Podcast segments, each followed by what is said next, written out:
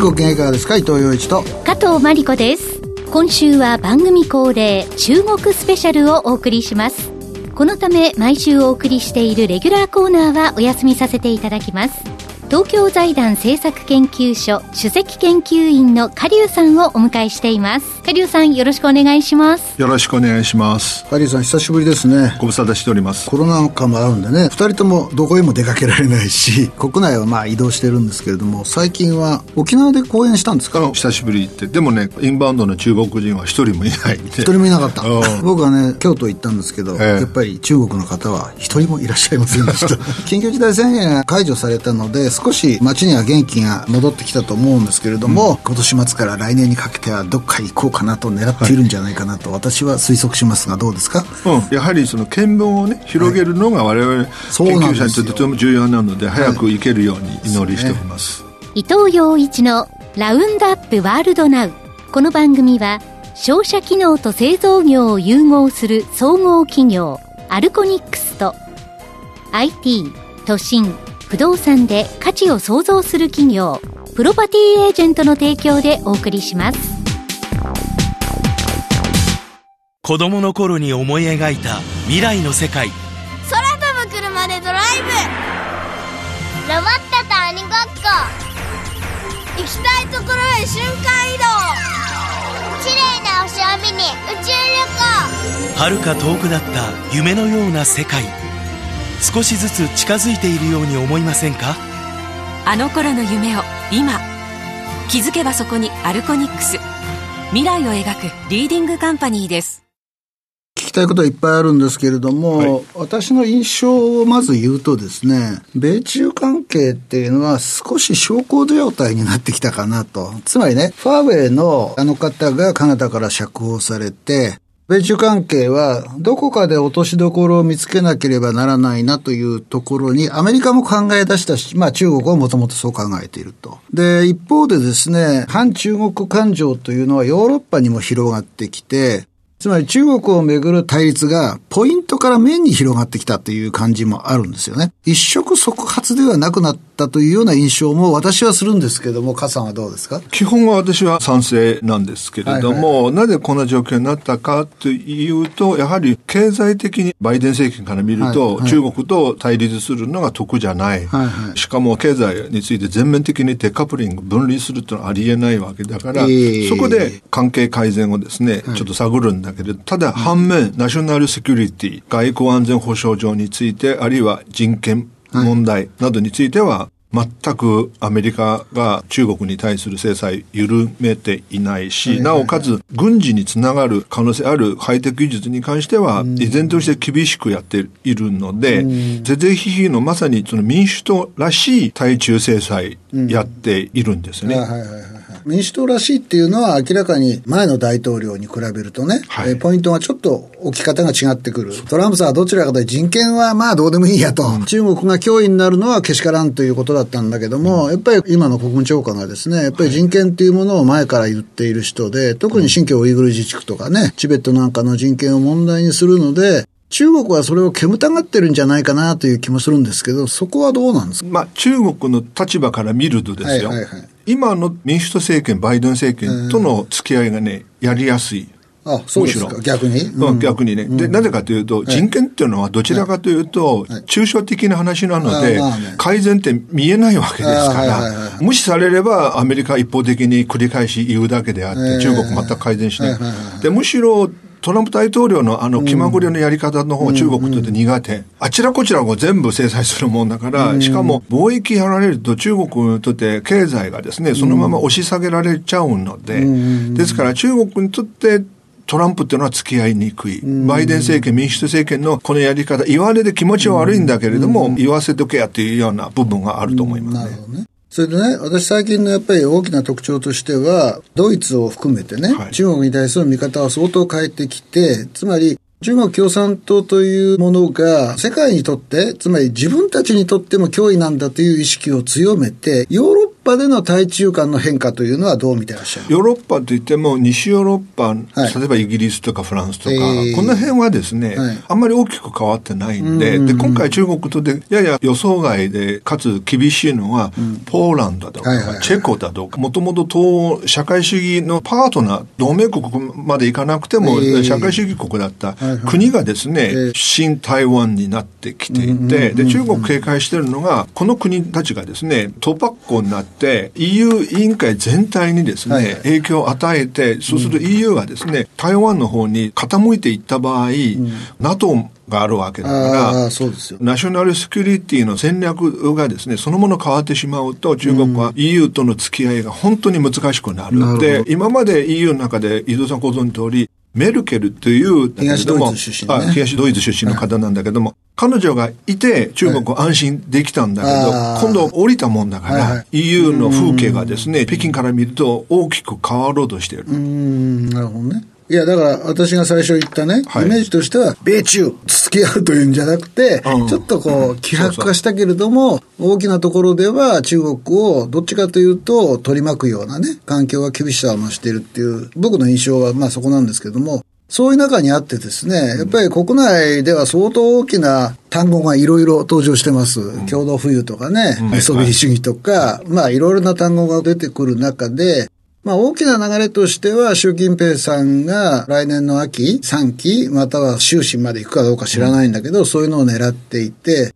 いろんな政策がそれに修練していっている。共同富裕もそうだし、歴史決議もそうだし、そういう方向に見えるんですが、習さんの2期超えは当然だと、加さんはご覧になってますか、はい、中国の内戦に行く前に、もう一言ですね、はいはい。はい、ちょっと言わせていただきたいのが、はいはい、中国の北京のやり方がですね、はい、変わってない中で、世界が今変わりつつある。ななぜかというと、今、伊藤さんもおっしゃるように、ヨーロッパ変わってる。はいはい。アメリカがですね、このバイデン政権がうまくいかなかった場合、あと3年で、また次の大統領出てくるわけだから、で、実は日本は総選挙があって、えー、若返りしてる世代交代してるわけだから、えー、そうですね。で、ああいう古い世代の政治家がですね、はい、中国にものすごく配慮をする、歴史的に迷惑かけたと。二階さんとかね。まあ、まあ、固有名詞は別として、はいはい、あの、伊藤さんの安全を重んじて、世代交代してるわけですから、はい、それ若い世代がですね、別に中国に配慮するじゃなくて、ぜぜひひでいこうじゃないかと。この変化はですね、北京はちゃんと理解しているかどうか。なるほど。というのが僕はちょっと疑ってるんですよ。だから戦法変わってない。でも相手が変わってる。やり方変わる。そうするとね、世界との対立がですね、ますます激しくなってて、このゲームがね、難しくなる。なるね、で、その上、今、伊藤さんおっしゃる中国の内政。国内の問題に目を転じてみるとですね、一つは中国の高度成長期明らかに終わった。はいえー、高度成長期終わって、これから安定成長に行かなきゃいけないんだけれども、高度成長期終わったからといって、おのずと安定成長に行くか。そうじゃないんで、でね、その辺の政策運営をですね、きちんと上手にやらなきゃいけない。でも、私から見ると、共同富裕とか、最近起きてその停電だとか、不動産バブル崩壊する可能性とか、いろんな問題起きてるわけですよね。いろんな問題を合わせて総括すると、中国、言ってみれば習近平政権のポリシーメイキングがですね、混乱に陥っている。例えば、停電、一つの例を挙げるとですね、大停電したんだけれども、えー結局はこれ電力が足りない。石炭がないから。はいはい、オーストラリアから入れないんで、うんうん、石炭が足りない、電力足りない。それはわかるんだけれども、うん、でもね、停電するならば上手に停電しなきゃいけない。すなわち、産業用の電力を止める。はい、でも中国は今回は生活用の照明用の電力も止めて、エレベーターも止めた。道路の信号機も止めた。信用なんかひどいことになってましたね。信号機の電力どうして止めるのかっていうのは、明らかにポリシーメイキングと現場の政策の実行部隊、はい、大きく混乱している。ああ、なるほどね。じゃあその話はね、後半の経済のところでやりましょう。めちゃめちゃ面白いので、めちゃめちゃ面白い。いやいやいや、人の国の難しいことは、あの、面白がって。いやいやいやいやいやいや面白いというか、要するに日本本ではそういうことはないだろうなということが中国で起こるので、どういう国かなという興味はあってですね、それはちょっと経済のところでね、お聞きしたい、まあ、もちろん政治に関わってくるんですけれども、僕の質問に戻るんですけれども、衆さんはほぼ3期、4期までやる体制を整えたとお考えですか？間違いなく本人がそう思ってるでしょう。うん、で、何よりも降りたくても降りれないんですね、今はね。で、なぜかというと、この9年間、はいどれぐらいの、えー、共産党幹部追放したのか。いや、昨日までが仲間だったんで、突然追放された。はいはいはい、で、日本では、例えば今回の総選挙で、大物の議員が落選しても、命の危険がないじゃない。ないです。はい、で、この中国が追放されるわけだから、はいはい無期懲役か、死刑か、死刑猶予刑か、どちらかなんですよ。ここでもし降りた場合、リベンジがですね、怖い。来るからですよね。ですから、降りたくても降りれない。ですから、何があっても3期目やらせてもらいたい。というのが今の方針じゃないかな。考え方。うん、うん、まあ、だからその方向に従って政策も動いているというのが僕の考え方で、うん、例えば共同富裕にしても、今のままの格差を放っておけないので、共同富裕という単語を使って、今、もっぱら上を叩くというのをまずやると。まあ芸能人でもね、富を貯めるような人間、まあ、IT 長者でも吐き出させるという方向で、まず共同富裕という考え方を、まあこれ毛沢東時代からあったんですけれども、引っ張ってきたということですね。二番目は、歴史決議をやろうじゃないかと。つまり、毛沢東と鄧小平がやった歴史決議を自分もやってですね、統治の正当化を図る。で、3番目はね、非常に微妙な問題なんだけど、実は習近平さんは、チャンスがあれば、台湾統一を成し遂げて、それを自分の統治の正当性の最後に飾ろうとしているのではないかというのが私の予想なんですよ。つまり、品揃えしないと自分の統治の継続を2期10年という原則を上回って国民に納得させる、党の幹部に納得させるのは難しいなと、周さんは考えていると思うんですよね。でも、そこでいろいろな問題が起きてきますよね。うん、その問題点はどんなふうにお考えですか？少なくとも伊藤さんが今3つの大きな課題、整理されたんだけど、はいはい、じゃあ1個ずつ簡単に申し上げると、はいはいはい、3期目やりたい。はい、最初は共同富裕ですよね。はい。我々経済学を学んだ人間からすると、要するに格差を縮小させる、ということなんだけれども、格差縮小させる方法は何かっていうと、一つが富裕層に対する課税、はい、課税するためには富裕層の資産調査をやらなきゃいけない、はい、中国今一番金握ってるのが誰なのか共産党幹部なわけだから、はいはい。はい、その辺の資産公開やってないわけですね。うん、す。例えば総選挙が終わったばかりの日本だから当然今度各議員さんが自分の財産公開しなきゃいけない。中国これやらない。そうすると結論から言うと格差が縮小しない。縮小しないんだけれども、今おっしゃる芸能人だとかですね。目に見えるところね。うん、要するに、注意をそらすっていうか、そういうのをやってるだけであって、これは格差縮小しない。はい、2番目は、歴史決議は、はい、毛沢東も鄧小平も少なくとも総括する中身はある程度あったんですよね。そうですよね。で、今までの習近平政権なんて、その総括するほどの中身って出来事ってないないわけだから、だから、これはある意味でですよ、形式的な話になるので、で、伊藤さんおっしゃられる最も重要なのが最後の台湾の統一なんだけれども、でも、台湾を統一しようとした場合、私はね、台湾本島をいきなり武力行使して侵攻するっていうのは、ある意味でありえないんです。習近平国家在任中は多分ありえないと思う。できないんです。なぜかと言いますと、本土を攻撃した場合、一つが、台湾本土ね。多分24時間、これ支配しとかないと、長期戦になっちゃうとこれダメなんです。アメリカもまあすぐ台湾を国家として認めたりする可能性があって、もう一つが、台湾からミサイルはですね、近くにある、例えば上海、杭の広州。そう、すぐですね。はいはい。あの大都市にね、ミサイル一発二発三発落としたら、あの人口の密度からすると、中国は耐えられないし、人民に我慢してもらえるとしても、うん、外国の企業が一斉に撤退する。これ中国経済耐えられるか耐えられない。で、最近人民解放軍のいわゆる空軍の飛行機がですね、うん、57機とかね、すごい数ね。あれのね、航路をですね、調べたら、うん、全部ね、台湾の南西部なんです。そうそうです。あそこに集中してる。海南島に近い方ですよね。東沙諸島といって、はいはいはいはい、あそこは可能性が最も高いんです。それ、台湾本島じゃなくて、あそこはね、台湾の軍事基地あるので、しかも中国の潜水艦がね、そこ通りたいんです。第一列島線とよく言われる、あの C 連合ですね、突破していく。だけれども、アメリカがすでにそこ警戒しているので、例えばオーストラリアなどとの連携でこれ防ごうと。オーカスね。オーカス。で、そういう意味では、最後のこの台湾をめぐる中国の習近平政権のこのチャレンジ、挑戦っていうのは、可能性としては最も高いと思います。うん、なるほどね。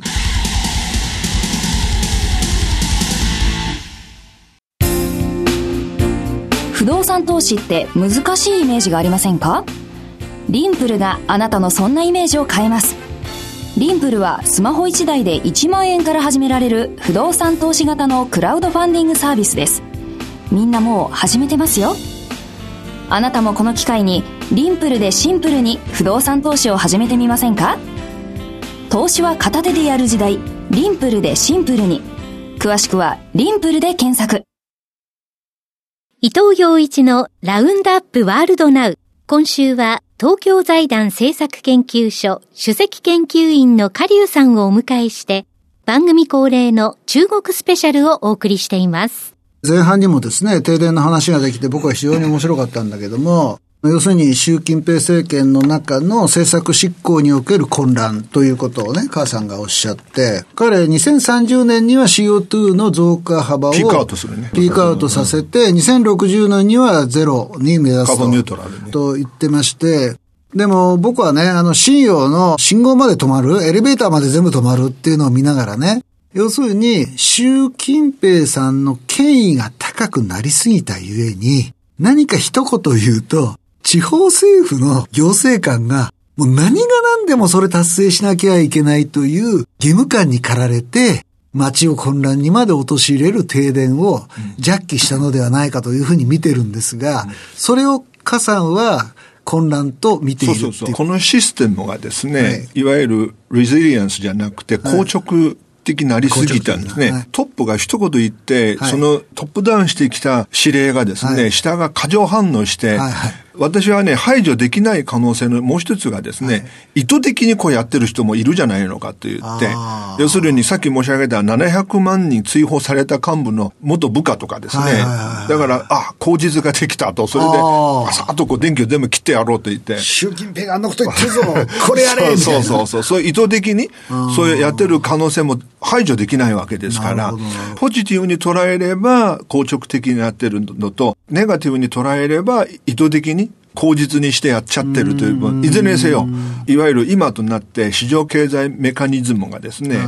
あるいはその柔軟なシステムは全く機能しなくなったと。いや、僕はね、あれを見ながらね、毛沢東が、お前ら鉄作れって言ったらね、農業までやってる人が鉄作り出してね、粗悪な鉄がいっぱいできたね、あの時代を思い出して、やっぱり上の権威が高すぎると、下が何していいかわからなくなるわけですね。あでも伊藤さんね、うん、今の習近平国家主席や毛沢東と比べれば、はい、そこまで権威っていうのは、まだない。強くないはずですけれども、ね。うん、ただし、短期間にわずか9年で700万追放したわけですから、で、それに対する不満も当然あるわけですよ。で、例えば、こう考えれば分かりやすいんだけれども、9年前までは我々はこれだけ賄賂をもらえて、しかもいい生活ができたと。今、公務員の試験通って一生懸命働いててでも、もらったら追放される可能性があるわけだから、そうすると今14億の人間の中で一番誰がその不満を持ってるかというと間違いなく共産党幹部なんですよ。それでこういう好きというかこういう口実があってもうやってやろうじゃないかという、いうのをこうやってると思うね。その中で前半にも出てきた話なんですけれども、うん、中国の高度成長は終わったっておっしゃいましたよね。はい、成長率が4.9%まで舐めてんのかなと。鉛筆ね、鉛筆舐めてんのかなという気もするんだけれども、まあ4.9%ですよと。うん、先進国から見れば高いんだけれども、うん、5を割ったということはですね、母さんが以前のこの番組でずっと言われていた、要するに雇用に対する影響というのは相当出てくるレベルまで中国の成長率は下がってきたなという気がしますよね。どこに一番歪み？社会的矛盾が出てくると思います。少なくとも2つあって、1つが今伊藤さんおっしゃる雇用の問題なんですけれども、はい、成長率が徐々に下がってくれれば、ご存知のように産業間の労働の移動がですね、うん、余裕があるわけだから移動できると。うん、その間、どうして時間が必要かというと、職業訓練やらなきゃいけないので、はい。はい、で、突然下がると、そんな余裕がないわけですから、突然失業してしまうので、これ社会不安につながるわけです。これはまず一つがね、とても大きいです。で、二番目が今まで無理にして高度成長をですね、目指してきたツケがですね、回ってくる。それが何かというと、過剰債務なんですね。バブルの裏側にあるのが過剰債務ですから、この過剰債務がですね、デフォルトになって、しかも、どんどんどんどんいろんな業種に飛び火して、最後は金融システム全体ダウンする。この辺は伊藤さんプロですからよくご存知だと思うので、この二つがですね、相乗効果でもって中国経済を押し下げていく可能性。で、そうすると、たちまちですね、我々前半で議論した習近平政権の正当性が疑われる、うん、そこに行くわけです。行き着くところはですね。こんな早く行っちゃいますかね、そこまで。そう。で、これがね、まだ多分指導部がそこまで危機意識持ってないんだけれどもね、明らかに財政資金歳入がですね、減ってきている。なぜかというと、この9年間振り返れば、一帯一路、アフリカへの支援は600億ドル出した。はいはい、600億ドルですよ。それ以外も無理にですね、巨大な駅を作ったり、ああいうのを見るとですね、無駄遣いというかお金使いすぎて、で、今となって金がなくなって、じゃあ、次はというと、人口ボーナスが失って、出生率が下がって、高齢化が進んで、年金、社会保障ファンドのプールに金がないじゃないのか、となった時に、爆発すると思いますね。取る前に老いるっていう例の問題ですよね。はい、そうです。可能性としては、ね、はい。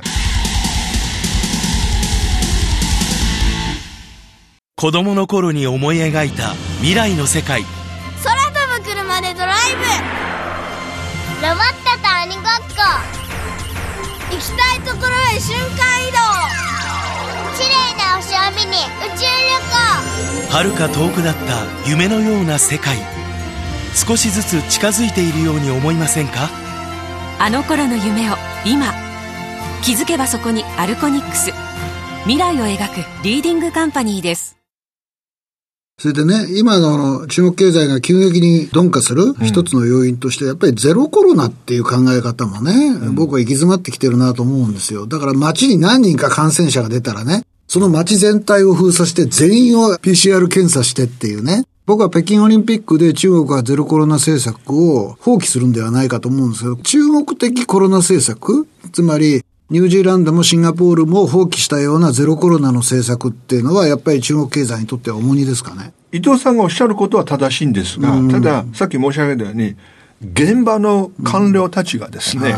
意図的にやってる可能性があるわけですよ。ね、ここが面白いね。意図的にやってる可能性あるわけですよ。で、それがですね、トップから現場はわからないんだから、はい、正しいことやってるだろうと思われてる可能性また高いわけだから、なかなかね、是正できない。ニュージーランドとかはですね、あれが民主主義だから、えー、少なくともメディア、SNS など通じてトップに情報が上がってくるわけ。これね、上がってこないんです。だから、ゼロコロナがですね、素晴らしいんだと報告来るわけですよ。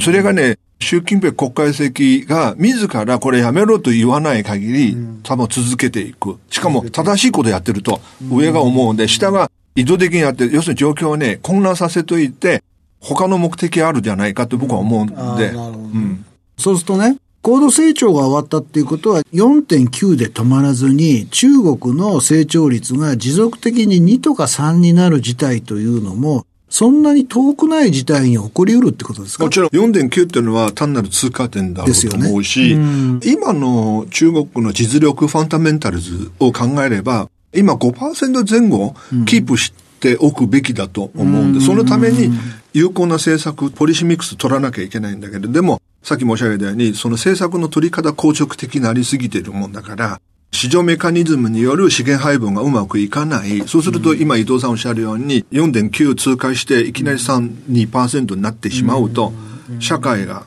耐えられない。2%ないし3%ってどういう意味かというと、その分の富作られるわけ。それ以上作れないってなると、耐えられないので、ますます無理をする。はいそれが3年後、5年後の中国社会になるわけですから、僕は良くないと思うね。なるほどね。でも、その中国と、じゃあこれからまあ、5年、10年のスパンでね、どうやって付き合うかっていうのは、まあ世界中の国の課題なわけですよ。日本もそうだしね。付き合いにくいんです、一言で言うと。ね今までだと少なくとも会話ができた。はい。通じるか通じないかその時々だけど、ええはいはい会話ができたんです、ええこれからは多分難しいと思います。さっき申し上げた日本の政治家も世代交代してるわけです。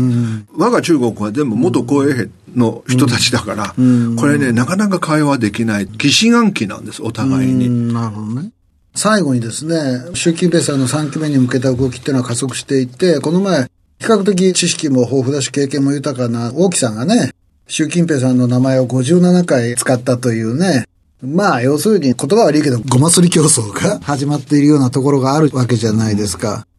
中国で生まれた家さんとして心配でしょ、やっぱり、それ。心配というか、正直に言うと、はい。今のトップの指導部はね、はい。ある愚かなそのチャレンジしているような感じがしていて、例えば今度メディアに関しては民間資本がね、一切入っちゃいけないそうそうそう。というようなね、メディア規制をね、強化する。それはね、北朝鮮のような国ならば、僕はできたと思いますけれども、この40年間、我々がね、私以外の中国にいる中国人もそうだけど、ある程度やっぱ自由を味わったわけですよ。そうですよねもう一回その自由を奪ってやろうとなった時に人間のその反発の大きさ考えた場合、いや、たとえそのメディア規制できたとしても、コロナ禍終わった後、人間が行き来する、E メールを通じて海外の情報を送ってあげる。このいろんな抜け道がある中で、聞かない。それでも硬直的にやった時に、その反発が必ず来るわけですから、その結末がですね、逆に心配だと思うんですね。ごますりのはわかるね、その合理性が。その人はもっと上に行きたいわけだから、それはそれでどうぞって言いたいんだけど、でも国全体の安定を考えた時に、もう少し柔軟に自由を与えた方がいいと思うね。なるほどね。今、国務院ですよね、大木さんはね。はい、はい。上は常務員。いや、多分言いたいことは、うもっと上にも、もう、これもういけないんじゃないかという、私もそうだとは思うんですけれども、それでも、例えば今のポストはね、安泰に最後まで全うしたいとか、いろんなあるわけだから、やっぱり心配なわけですよ。もしも追放されたらどうなるのかっていうのはあ。彼がね。うんだからどうしてもやるわけですよね。まあ、いろいろお話伺ってきて、まあ、面白い論点もかなり浮かんできたと思うんですけど、またね、次にね、やりましょう。あもう2回にしよう。ああ、そうですか？いやいや、ファンが多いんで、母さんの番組なんで放送しないんだっていう意見もありますが、はい選挙結果もちょっと論評したいなというのはあるので、そのうちまたお呼びしたいと思います。どうもありがとうございよろしました。くお願いします。ありがとうございました。今週は東京財団政策研究所首席研究員のカリュウさんをお迎えして、番組恒例の中国スペシャルをお送りしました。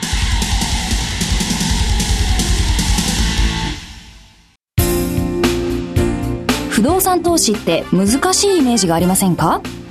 リンプルがあなたのそんなイメージを変えます。リンプルはスマホ1台で1万円から始められる不動産投資型のクラウドファンディングサービスです。みんなもう始めてますよ。あなたもこの機会にリンプルでシンプルに不動産投資を始めてみませんか？投資は片手でやる時代リンプルでシンプルに。詳しくはリンプルで検索。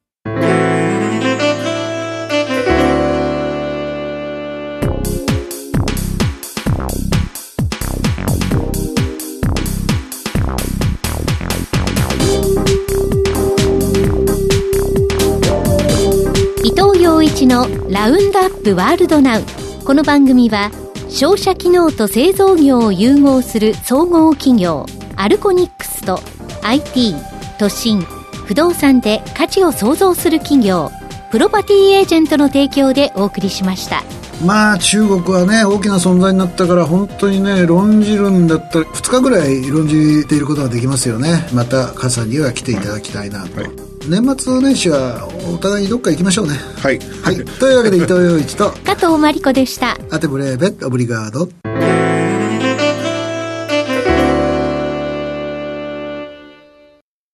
伊藤洋一のラウンドアップワールドナウアーカイブ配信のお知らせです。番組は放送終了後、過去1ヶ月分をポッドキャストで配信していますが、これより前の放送分は、スマートフォンアプリ、audiobook.jp の聞き放題プランで有料でお聞きいただけます。